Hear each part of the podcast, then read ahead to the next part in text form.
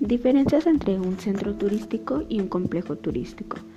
Un centro turístico cuenta con su propio territorio y atractivos turísticos para poder motivar un viaje.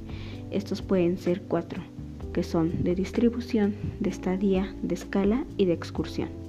En cambio, el complejo turístico es de conformaciones poco frecuentes porque dependen de la existencia de uno o más atractivos de la más alta jerarquía que los complementan.